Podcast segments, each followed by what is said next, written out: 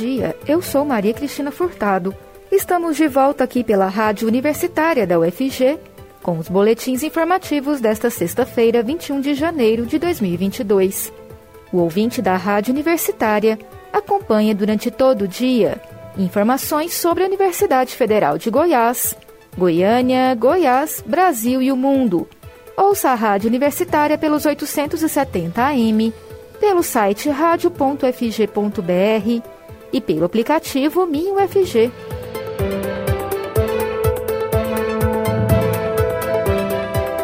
A metade da população de Goiás deve ser contaminada pela variante Ômicron do coronavírus dentro das próximas três semanas.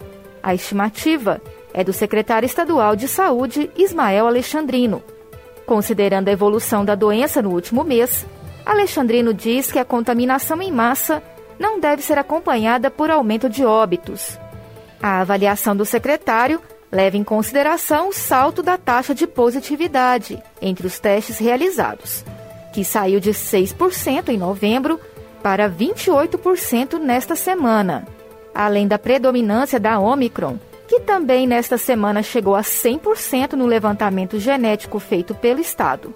Por outro lado, o secretário diz que o indicativo é de que os casos graves e óbitos devem continuar com crescimento mais lento.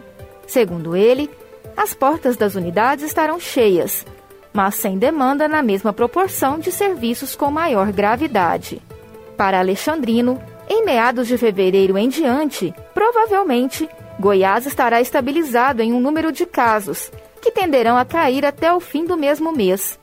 O boletim epidemiológico divulgado pelo Estado nesta quinta-feira trouxe um novo recorde de casos diários de Covid-19 em 2022.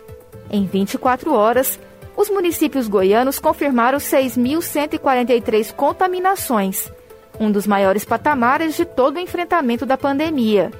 No mesmo período, a Secretaria de Saúde também confirmou 23 mortes em decorrência da doença.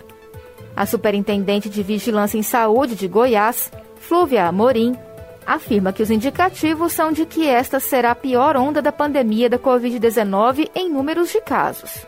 Para a representante, os números não surpreendem a Secretaria de Saúde, já que a evolução se mostra parecida com a observada em outros países, como os Estados Unidos, onde, segundo Flúvia, a curva de casos subiu muito rápido, mas também caiu rápido.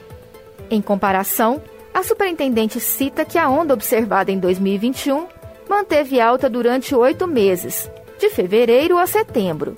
Já a onda da Omicron, observada em outros países, tem durado em média 30 dias.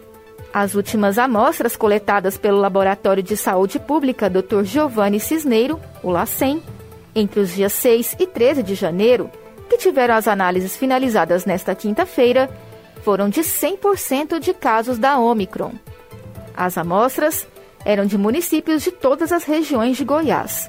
Para o secretário Ismael Alexandrino, a contenção do avanço da pandemia pode estar em setores que outrora eram vistos como ameaças. Isso porque Alexandrino diz que o controle de acesso em locais como bares e restaurantes pode contribuir na busca da normalidade do convívio social. Segundo o secretário, não é momento para pânico, mas para tomar cuidado naquele ambiente que precisa. Desta forma, Alexandrino cobra que locais de convívio social, como bares e restaurantes, deveriam exigir comprovante de vacinação. Sobre a retomada das atividades presenciais na educação, o secretário defende que as crianças estão em menor vulnerabilidade na escola e por isso não vê razão para suspender as aulas. Diante das projeções de aumento de casos, a secretaria tem planejamento para reabilitar leitos de unidade de terapia intensiva para a Covid-19. A taxa de ocupação de vagas exclusivas para o tratamento da doença está mantendo níveis altos desde o início do ano. Apesar da expectativa de que a pandemia da Covid-19 avance com menor número de óbitos e casos graves proporcionais à quantidade de casos, o biólogo Alexandre Diniz, que é professor da Universidade Federal de Goiás, UFG, e faz parte do grupo de modelagem da expansão da Covid-19 no estado, diz que as atuais variáveis dificultam qualquer projeção de longo prazo sobre os casos de óbitos e as internações. Além das diferentes características das variantes, Diniz afirma que o esquema de vacinação torna as projeções complexas. O professor não acredita em uma explosão que vá saturar o sistema de saúde, como aconteceu com a variante Gama em março do ano passado. Mesmo assim, Diniz considera que é necessário ter atenção. As medidas para o controle do avanço da variante Ômicron são avaliadas de diferentes formas pelos especialistas. Para o médico infectologista e consultor da Sociedade Brasileira de Infectologia, Julival Ribeiro, apesar de a Omicron ser menos agressiva, a contaminação em massa carrega riscos, como o surgimento de novas variantes mais transmissíveis e mais graves. Por conta dos riscos, o infectologista diz que não se pode descartar qualquer possibilidade de medidas restritivas e de proteção, mas o mesmo pondera que as ações devem ser tomadas com análise precisa dos dados. O médico diz que, para controlar os efeitos da variante, Além da vacinação, o momento é de avançar com as medidas preventivas individuais, como o uso de máscaras e a ampliação da testagem por parte do poder público. Dez crianças estavam internadas em unidade de terapia intensiva, UTI, da rede estadual destinados ao tratamento da Covid-19 nesta quinta-feira. O número é o dobro do que foi registrado 30 dias antes. Desde o dia 22 de dezembro de 2021, o estado já atingiu a marca de 10 crianças internadas seis vezes. Antes disso, o último registro foi em junho do ano passado. Os dados são da Secretaria de Estado de Saúde de Goiás. Somente em janeiro, foram computadas pelo menos duas mortes de crianças com menos de 10 anos pela doença. De acordo com o painel da Covid-19, isso não ocorria desde outubro de 2021. A secretaria afirma que o crescimento de casos e internações de crianças por conta da doença tem seguido o mesmo padrão dos adultos e mantido a proporcionalidade, mas destaca a importância da vacinação. Na noite da última quarta-feira, Gael Oliveira Clímaco, de 8 anos, morreu em decorrência da doença. Ele estava internado em uma UTI e possuía distúrbios neurológicos, que ocasionaram em graves problemas respiratórios. Por ter 8 anos, Gael não teve chance de tomar a dose da vacina pediátrica contra a Covid-19, uma vez que a campanha começou somente esta semana em Goiás e no Brasil. O garoto era filho do professor adjunto do Instituto de Matemática e Estatística, IME, da Universidade Federal de Goiás, Humberto de Assis Clímaco. Os avós também trabalham na instituição. Apenas entre a última sexta-feira e esta quinta, cerca de 800 novos casos entre crianças com menos de 10 anos foram confirmados em Goiás.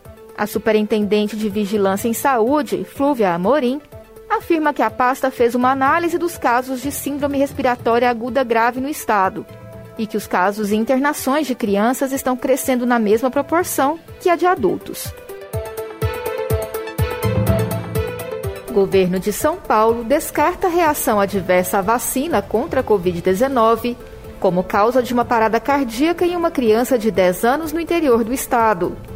A criança sofre de uma doença congênita rara, chamada Wolf Parkinson White, até então desconhecida pela família. Mais detalhes sobre este caso com o jornalista Rodrigo de Oliveira. A Secretaria da Saúde de São Paulo descartou nesta quinta-feira a hipótese de que a vacina da Pfizer teria sido a causa de uma parada cardíaca em uma criança de 10 anos notificada em Lençóis Paulistas, no interior do estado. A criança recebeu o imunizante da Pfizer, indicado para a faixa etária, mas o evento adverso pós-vacinação foi descartado após análise realizada por 10 especialistas do Centro de Vigilância Epidemiológica da pasta. A investigação do caso foi conduzida de forma conjunta pela Divisão de Imunização do Estado e pelos grupos de vigilância epidemiológica de Botucatu e de Bauru, além do município de Lençóis Paulistas. De acordo com a equipe médica, não existe relação causal entre a vacinação e o quadro clínico da criança, portanto, o evento adverso pós-vacinação está descartado. A análise apontou que o episódio foi desencadeado por uma doença congênita rara, até então desconhecida pela família. A criança já teve o quadro revertido e ainda se encontra hospitalizada, mas estável. Um ponto que chamou a atenção dos especialistas foi o curto intervalo entre a vacinação e o início dos sintomas, menos de 12 horas. Mas o tempo decorrido também não sustenta uma hipótese de miocardite desencadeada pela vacinação, segundo a investigação. Em nota, a Secretaria da Saúde de São Paulo reforçou a importância da vacinação e reafirmou que todos os imunizantes aprovados pela Anvisa são seguros e eficazes. Rodrigo de Oliveira, para a Rádio Universitária. O boletim informativo da Rádio Universitária volta logo mais às três horas. Fique ligado na programação pelos 870 AM pelo site radio.fg.br e pelo aplicativo MinUFG. A Rádio Universitária também está nas redes sociais. Siga a rádio no Instagram e no Facebook. E não deixe de conferir os informativos em formato de podcast pelas redes sociais e nas principais plataformas digitais de áudio. Se cuide, a pandemia ainda não acabou. Use máscara e evite aglomerações. E vacina sim. Maria Cristina Furtado para a Rádio Universitária.